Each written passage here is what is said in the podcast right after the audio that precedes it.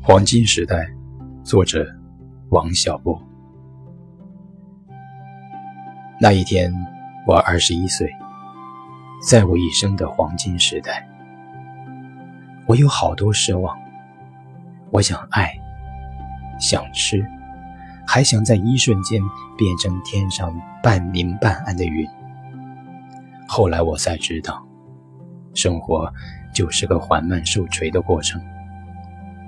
人一天天老下去，奢望也一天天消逝，最后变得像挨了锤的牛一样。